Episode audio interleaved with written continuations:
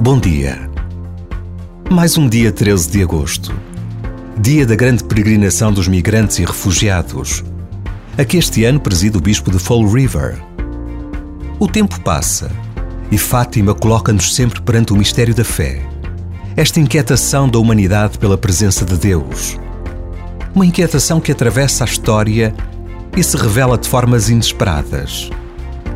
Três crianças, numa terra desconhecida, revelam ao mundo a presença de Maria, Mãe de Jesus.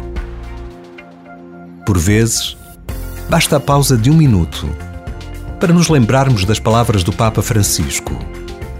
Em Fátima, todos temos mãe.